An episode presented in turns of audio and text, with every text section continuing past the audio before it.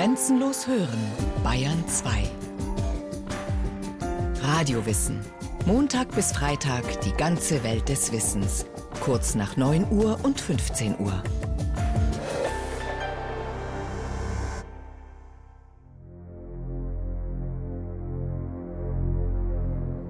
An einem düsteren, trüben und stillen Herbsttag, an dem die Wolken tief und schwer am Himmel hingen, stand plötzlich ein junger Mann im Hausflur. Hallo, sagte er und lächelte schüchtern. Kann ich mir ein paar Eier ausleihen? In diesem Moment erinnerte ich mich an das unheimliche Erlebnis meines Traums. Als ich durch die Pforte, gerade an der Stelle, wo jetzt die Katze saß. Irgendetwas stimmt hier nicht. Hallo, kann ich mir ein paar Eier ausleihen? Nur drei Eier zum Kuchenbacken, bitte. Das wäre nett. Am meisten beunruhigten und erschreckten mich die geisterhafte Blässe seines Antlitzes und der rätselhafte übernatürliche Glanz seiner Augen.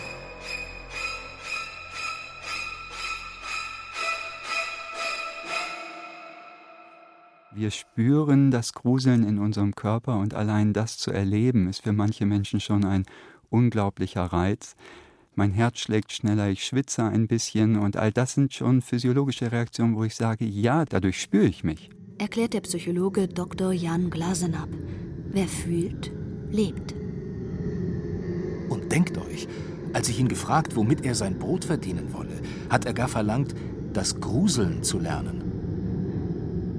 Fürchten ist ja erstmal eine Emotion, die uns hilft, uns zu schützen in potenziell gefährlichen Situationen. Und sie ist grundsätzlich erstmal leistungssteigernd. Das heißt also, wenn das Fürchten nicht zu viel wird, werden wir wacher, wir sind präsenter, wir sind im Augenblick, wir hören richtig zu, wir sind engagierter bei der Sache. Und das sind erstmal so die positiven Effekte. Allerdings kann es dann eben sehr schnell auch zu viel werden und dann kippt dieser Effekt um. Angst gehört, wie Trauer oder Wut, zu den Grundemotionen des Menschen. Sie tritt in unterschiedlichen Graden auf, je nach Situation und individueller Konstitution. Was dem einen als blanker Horror erscheint, gruselt den anderen nur, wobei der sogenannte Grusel, der eine fast wohlige Gänsehaut erzeugt, weniger in realen als in künstlichen Gefahrensituationen auftritt, in der Geisterbahn etwa oder im Kino. Ich gucke verschiedenste Filme aus der Grusel-Horror, aber auch Krimiszene. Also angefangen hat es bei mir auch sehr mit Hitchcock, ganz klassisch. Das ist ja jetzt noch relativ harmlos im Vergleich zu dem, was da heute so noch kursiert. Ich habe aber auch schon die klassischen Slashing-Horrorfilme mit ganz viel Blut angeguckt. Gesteht die Psychologin Christina Loderer, die an der Münchner Ludwig-Maximilians-Universität über Emotionen forscht. Slasher-Filme sind amerikanische Horrorfilme, die angeregt durch Psycho von Alfred Hitchcock oder Halloween von John Carpenter, das wüste Treiben mordender Psychopathen darstellen. Muss gestehen, da landen dann bei mir auch immer die Hände vor den Augen, völlig klar, aber trotzdem gucke ich das an und das war eben so der Punkt, wo ich mir gedacht habe, das ist eigentlich interessant, weil man ja selbst merkt, da kommt der Punkt, da wird es mir zu viel, ich packe das gar nicht, aber trotzdem guckt man weiter und blinzelt dann irgendwann mal so durch die Fingerritze hindurch, weil man doch wissen will, was passiert.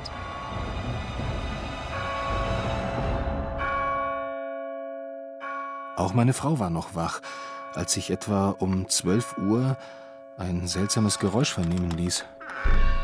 Überraschung, Surprise. Eine Tür öffnet sich knarzend. Und wer kommt herein? Ein kleines Gruselmonster? Oder ein echtes Gespenst? Graf Dracula persönlich oder die verstorbene Großmutter? Heutzutage könnte es natürlich auch irgendein Irrer mit der Kettensäge sein. Also natürlich nicht in echt. Denn genau das ist ein Reiz beim Gruseln, dass wir die Angst nämlich im Grunde entspannt erleben können, weil wir nur halb betroffen sind, erklärt der Psychologe Jan Glasenab. Es sind ja die Schrecken der anderen, die einen erschaudern lassen. Das eine ist der körperliche Aspekt. Es wird Adrenalin ausgeschüttet. Wir spüren dieses Gruseln tatsächlich im Körper und das ist das, was viele Menschen auch wollen, dieses Gruseln körperlich spüren. Das zweite ist aber immer so eine Art kognitive Komponente dabei, nämlich schätze ich die Situation als gefährlich ein, besteht eine reale Gefahr. Und ich glaube, dass genau das der Sinn von medial vermittelten Gruselnfilmen ist, dass sie uns dieses körperliche Gefühl, das Spüren des Gruselns ermöglichen, obwohl gleichzeitig unser Verstand sehr klar hat, das ist ja nur fiktiv, das passiert ja in dem Moment nicht real. Die Metaebene sorgt für Sicherheit. Die Wolldecke wärmt, Süßigkeiten liegen bereit. Wir genießen unser Zuhause, während auf dem Bildschirm zwei Mädchen panisch durch den Wald hetzen oder hinter dem Duschvorhang eine schattenhafte Gestalt auftaucht, ein Messer zückt und? Ganz spannend in dem Zusammenhang finde ich ja auch, dass wir das ganz häufig nicht alleine konsumieren, irgendwelche Gruselfilme, sondern wir erleben das gemeinsam. Es wird also zu einer sozialen Aktion. An den Freund, die Freundin gekuschelt, macht Gruseln noch mehr Spaß. Manche suchen vielleicht sogar eher die Innigkeit als die Gefahr. Das finde ich ist auch nochmal ganz spannend, Gruseln mit anderen Menschen zu teilen, zu gucken, wie erleben die Gruseln, wo fängt das bei denen an, wie erleben die das. Zum Beispiel, wenn in Michael Hanekes Thriller Funny Games kann ich mir ein paar Eier ausleihen? Zwei Studenten, die angeblich nur Eier leihen wollten, eine ganz normale Familie in ihre Gewalt bringen und dann die Schraube enger und enger ziehen. Der Schrecken ist so alt wie die Menschheit. Die Urbilder der Angst lauern nach C.G. Jung im kollektiven Unbewussten. Wilde Tiere, Naturkatastrophen, fremde, unbekannte Wesen, das Böse schlechthin. Angesichts übermächtiger, alles überwältigender Gefahren und Gefühle entwickelten unsere Vorfahren abergläubische Rituale und vielleicht auch die Religionen. Wie wird man bucklige Hexen oder einäugige Riesen ein für allemal los? Märchen und Sagen handeln von vielfältigen Gefahren und ihrer Bewältigung. Goethe meinte, das Schaudern ist der Menschheit bestes Teil. Denn ergriffen fühlt er tief das Ungeheure. Der Grusel ist der kleine Bruder existenzieller menschlicher Furcht. Nebel wabert über dem Friedhof, Gräber öffnen sich. Menschen werden gehäutet und verspeist. Das erinnert uns daran, was alles möglich sein könnte, immer vor dem Hintergrund, dass wir das im Kontext erleben von äußerer Sicherheit, im Kontext erleben von einem gewissen Wohlergehen mit Chips und entsprechenden Getränken für ein Wohlfühlambiente sorgen und das dann eben konfrontieren mit diesem Erleben. Wer sich gruselt, beobachtet sich beim Angsthaben. Ich wusste, was der alte Mann fühlte. Und er tat mir leid. Obwohl ich im Inneren kicherte. Ich wusste, er hatte wach gelegen. Von dem ersten leisen Geräusch an, als er sich im Bett umgedreht hatte. Und immer mächtiger war die Angst über ihn gekommen. Er hatte versucht, sie als grundlos hinzustellen. Doch es war ihm nicht gelungen. Er hatte sich gesagt, es ist nichts als der Wind im Schornstein. Es ist nur eine Maus, die über den Boden lief. Angst ist eine prospektive Emotion, erklärt die Psychologin Christina Loderer. Ist eine Vorstellung davon, was passieren könnte. Das kann jetzt auch ganz einfach Alltagsbeispiel sein, Angst vor einem Test, einer Prüfung zu haben. Ich stelle mir eben vor, wie die Situation sein wird, was passieren könnte, was die Konsequenzen wären. Und ich denke, so ähnlich ist es auch. Das heißt, wir haben eine gewisse Erwartung und die Spannung entsteht dadurch, dass ich jetzt wissen will, treffen diese Erwartungen zu. Kein Grusel ohne Suspense, ohne Gespanntsein. Die Ahnungen der Angst können Ungeheuerliches gebären. Auch wenn die Vernunft dem irrationalen Denken seit der Aufklärung im 18. Jahrhundert den Gar auszumachen versucht, Gespenstergeschichten und Horrorfilme halten das Ominöse, Zwielichtige am Leben. Und ob es nun Werwölfe sind oder zu Rieseninsekten mutierte Forscher, wunderschöne Vampirinnen und Vampire oder superlästige Dämonen. Bei aller Unberechenbarkeit verhelfen sie den Buchautoren und Filmproduzenten meist zu vollen Kassen. Denn Angst oder Gruseln lässt sich relativ schnell und preiswert erzeugen. Es lässt sich zumindest leichter induzieren, also auslösen durch entsprechende mediale Inhalte, als das zum Beispiel bei Trauer der Fall ist. Eine Emotion, von der ich sagen würde, die ist mindestens genauso wichtig und hilfreich wie jetzt eben die Angst, aber die eben nicht so leicht zugänglich ist.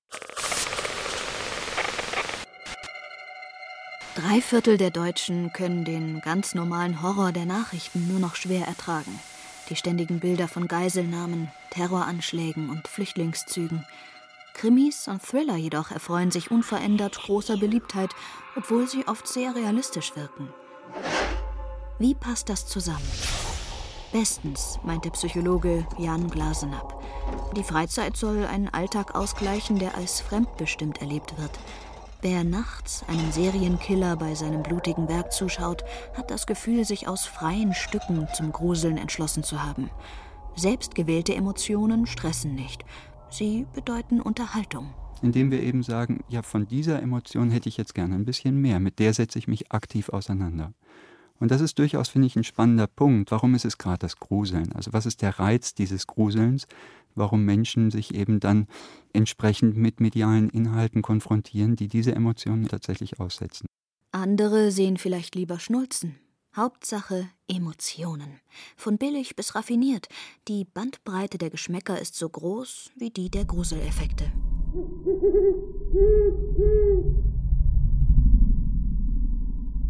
Und jetzt, in nächtlicher Geisterstunde, umgeben von der furchtbaren Stille des alten Hauses, dies nie erlebte Geräusch. Es war zu viel.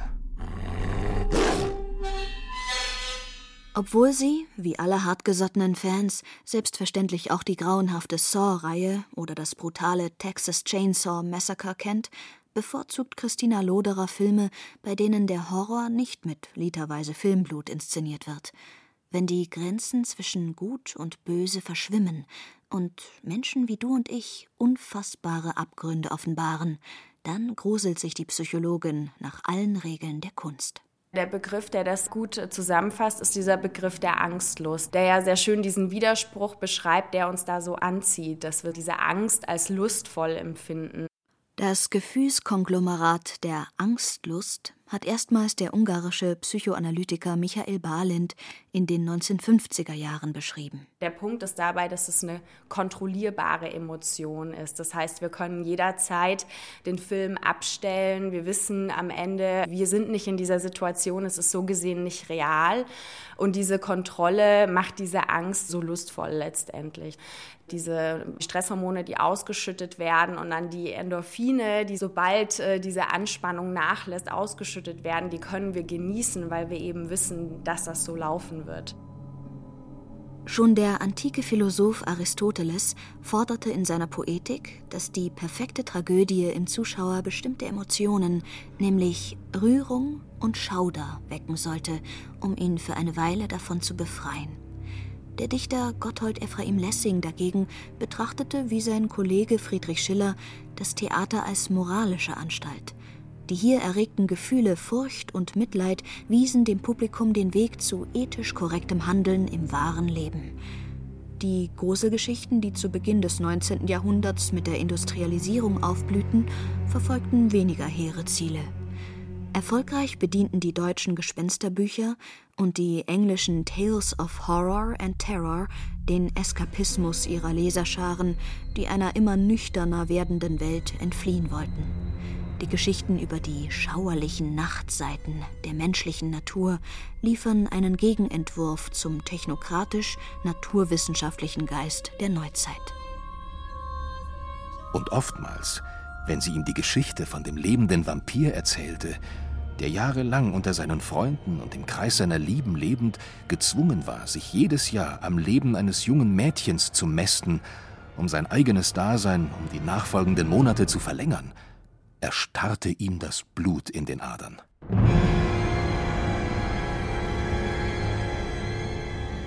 Das Einfrieren, dieses Freezing, so nennen das manche, kann eine Folge sein. Auf jeden Fall geht dann so eine Art Rollladen runter. Das heißt, wir sind nicht mehr präsent, wir schützen uns, indem wir nicht mehr aufnehmen, was um uns herum passiert ist, zum Beispiel beim Fernsehen gucken, ist das dann der Moment, wo wir die Hände am liebsten vor die Augen schlagen, um nicht mehr zu sehen, was da auf dem Bildschirm passiert. Wir versuchen uns abzuwenden, versuchen aus der Situation herauszugehen. Fight or flight, kämpfen oder fliehen, das ist gar nicht so leicht zu entscheiden. Nicht umsonst muss man Kindern erst mühsam beibringen, was wirklich gefährlich ist. Der nette Onkel, der Süßigkeiten verspricht, und die Straße vor der Haustür, aber das Monster im Bilderbuch eben nicht.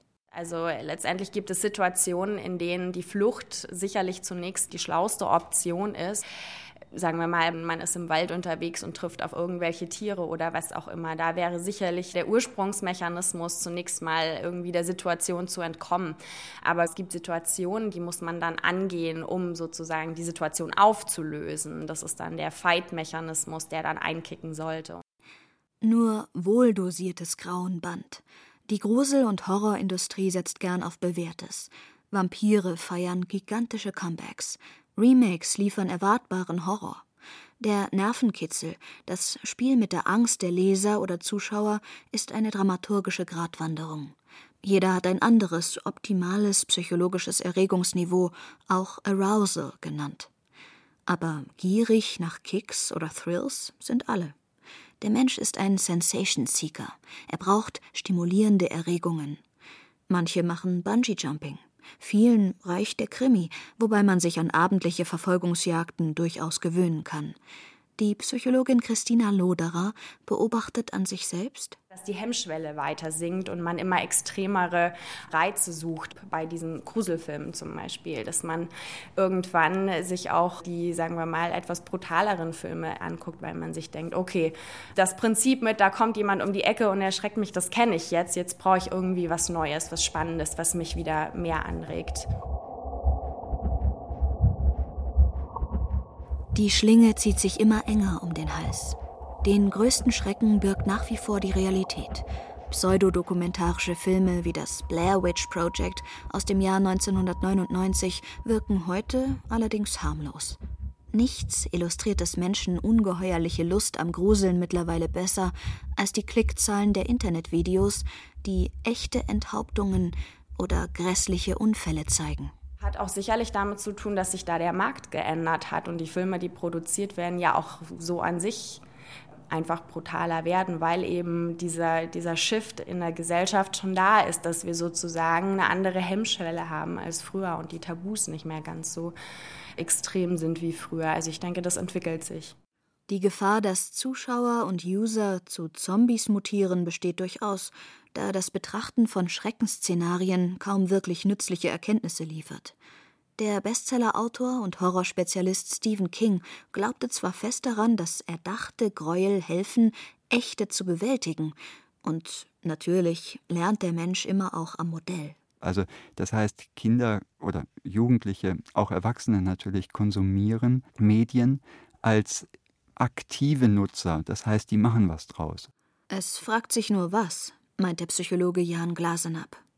Evolutionsbiologisch betrachtet könnte es vielleicht einen Vorteil bieten, sich mit eventuell drohenden Gefahren wie ferngesteuerten Robotern vorab auseinanderzusetzen, aber Horrorfilme weisen keine konstruktiven oder pädagogisch wertvollen Wege aus Gewalt und Schrecken.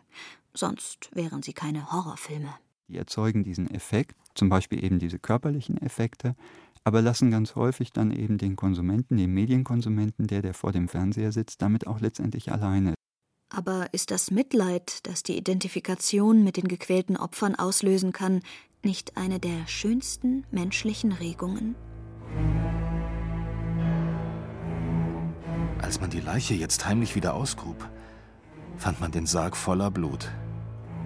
Alle 24 Stunden schlägt es Mitternacht der ewige Kreislauf der Untoten, die unerlösten Geister in ihrem düsteren Zwischenreich.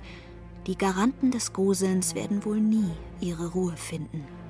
Aliens und Replikanten sind in Endlosschleifen gefangen. Wenn alle schrecklichen Ereignisse eintreten, von denen sie künden, wäre es mit der Angst auf Erden nämlich ein für allemal vorbei.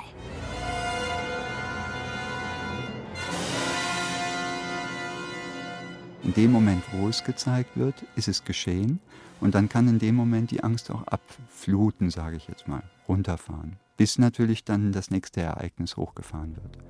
Aber es macht gar keinen Sinn, vor etwas Angst zu haben, das bereits passiert ist.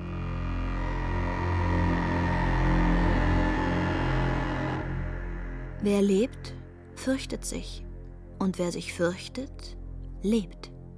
Noch muss man allerdings hinzufügen.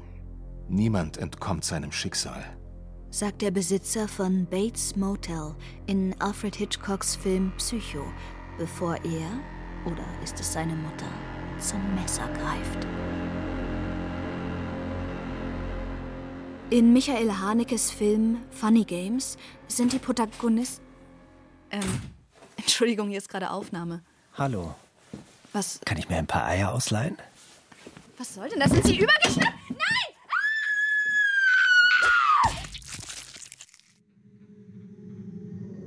Weitermachen. Von Grauen geschüttelt floh ich aus jenem Zimmer, aus jenem Haus. Noch wütete der Sturm mit voller Wucht, als ich die alte Chaussee dahinstürmte. Plötzlich fiel ein greller Schein auf meinen Weg